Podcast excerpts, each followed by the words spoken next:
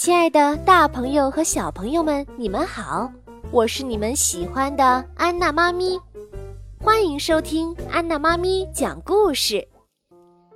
在南极洲，银装素裹的世界，一大片企鹅聚集在一个大看台上，这是一场盛大的赛事。只见滑道的终点，一个体格健壮。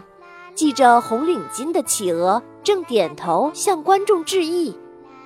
哦，谢谢，谢谢，谢谢你们来看我果果的比赛。嗨，果果，果果，身强力壮，无所不能。拍照声和喝彩声此起彼伏。这时，角落里的皮医生有点丧气。哎，我为什么要同意参加比赛呢？肯定是没有希望了。皮医生必胜，皮医生必胜！哦耶！宾托是唯一一个给皮医生加油的观众。皮医生望着弟弟激动的样子，突然感觉心中涌出了一股力量。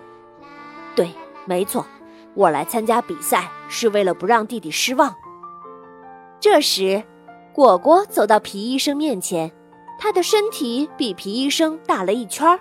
把皮医生面前的阳光都遮住了。哦，你就是皮医生，啊，谢了，哥们儿。要不是你参加，我都没机会赢得比赛了。喂，比赛还没开始呢，别想当然以为你会赢。我哥哥是很棒的运动员。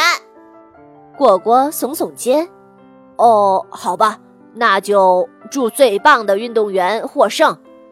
呃，我看结果挺明显的。